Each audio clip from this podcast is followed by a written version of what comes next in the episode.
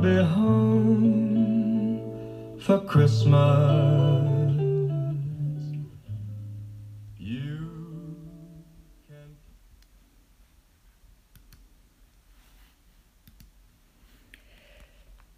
Hinter dem dritten Türli von diesem akustischen Adventskalender habe ich, Deborah Finger, meine weihnachtliche Sehnsucht als Heimweh beschrieben. Wenn ich im Dezember durch die festlich geschmückte Stadt laufe, dünkt es mir, dass nicht nur ich das Heimweh kenne. Aus jedem Ecke kumpelt es mich an. Fast überall, wo ich her schaue, wird es daheim im Glück versprochen. Schöne Dekorationen für eine gemütliche Weihnachtsstube. Geschenke für zufriedene Kinder. Zutaten für die Gourmet-Küche und für die private Wellness-Oase, wo Genuss weit abseits vom Alltag versprechen. Man könnte auf die Idee kommen, ein glückliches Zuhause sei käuflich. Für Menschen, die allein sind, krank, traurig, für die, die nicht auf der Sonnenseite vom Leben stehen, muss sich der Weihnachtsmonat wie Salz anfühlen, wo in die offenen Wunden gestreut wird. Der vorgaukelte Traum führt die harte Realität umso brutaler vor Augen. Und auch Menschen, die sich glücklich schätzen, kennen Momente vor Ernüchterung. Zum Beispiel nach einem verstimmten Weihnachtsfest, wo man sich lieber wäre an die Gurgel gekumpelt, als in trautem Zusammensein zu feiern. Wär's nicht ehrlicher, die Weihnachtsträumereien als Kitsch abzutun?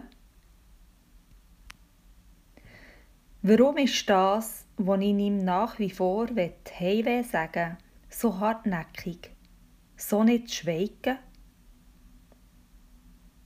Ich will behaupten, dass es sich selbst bei eingefleischten RealistInnen hin und wieder wenn vielleicht auch nur ganz schüch zu Wort meldet. Wie wär's, wenn wir dem Heimweh würden Raum lassen? Nicht für uns auf zukünftige Zeiten zu vertrösten. Auch nicht für uns den Himmel oben zu reden und die Augen vor dem höllischen Schmerz in unserer Welt zuzutun. Sondern für das Fremdeln wahrzunehmen, das uns alle befällt, wenn die kühlen Winde blasen. Rücksichtslosigkeit, Lieblosigkeit und wie sie alle heissen. Wie wär's, uns gemeinsam auf die laue Heimatpreise zu achten, die uns um die Ohren streicht, wenn wir uns freundlich und mit Respekt begegnen?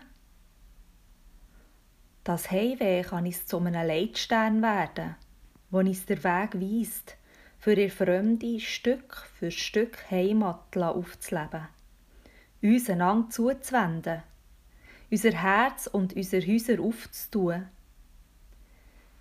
Vielleicht würden wir, wie auch immer nur flüchtig, etwas erleben, was sich wie Heimkommen anfühlt.